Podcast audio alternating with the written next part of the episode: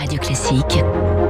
3 minutes pour la planète. 7h-5, bonjour Baptiste Gabory. Bonjour Dimitri, bonjour à tous. Qui sont les fers de lance de l'action climatique? Eh bien, ce sont les villes, les régions, les territoires, en, en somme. hein. Pour la troisième année consécutive, l'association Climate Change euh, vient de publier son bilan mondial de l'action climat des territoires, avec des résultats prometteurs, notamment pour les villes européennes. Oui, 1800 d'entre elles sont réunies aujourd'hui dans une coalition, la Convention des maires pour le climat et l'énergie en Europe. Ronan Dantec est sénateur écologiste, président de l'association Climate Change. Cette grande initiative lancée par la Commission européenne en 2007 réunit aujourd'hui environ 1800 villes et territoires. Il y a des grandes villes, des, des petites villes, qui représentent à peu près 15% des émissions de l'Union européenne, 20% de sa population. Et là, entre 2005 et 2017, nous en sommes à moins 26% d'émissions. C'est plus que l'Union européenne, d'ores et déjà, puisque l'objectif européen était à moins 20% en 2020. Donc, ce qui montre bien l'impact de l'action territoriale sur les émissions mondiales.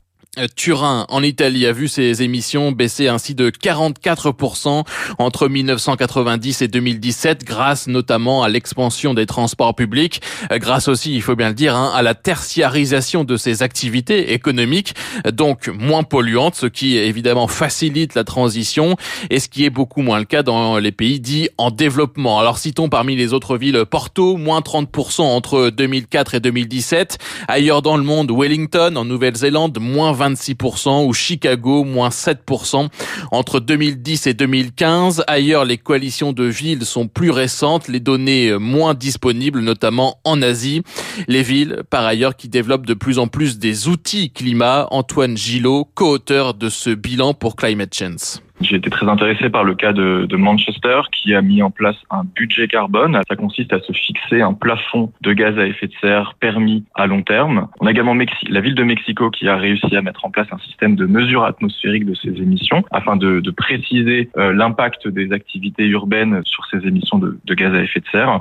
Le rapport souligne également la capacité des villes à tester des politiques climat, y compris en temps de pandémie. Un symbole ces derniers mois, le déploiement massif de pistes cyclables. Les pistes cyclables sont la, la manifestation la plus visible de ce qui s'est d'abord euh, présenté sous la forme d'une mesure de résilience face à la crise sanitaire pour éviter euh, tout encombrement des transports Et puis on a vu que ces pistes cyclables se sont très vite pérennisées euh, afin d'en faire de véritables infrastructures dédiées à la décarbonation du transport euh, en ville. Donc 2570 km de pistes cyclables ont été annoncés en Europe, près de la moitié ont déjà été réalisés, mais c'est un mouvement qui s'étend euh, au monde entier.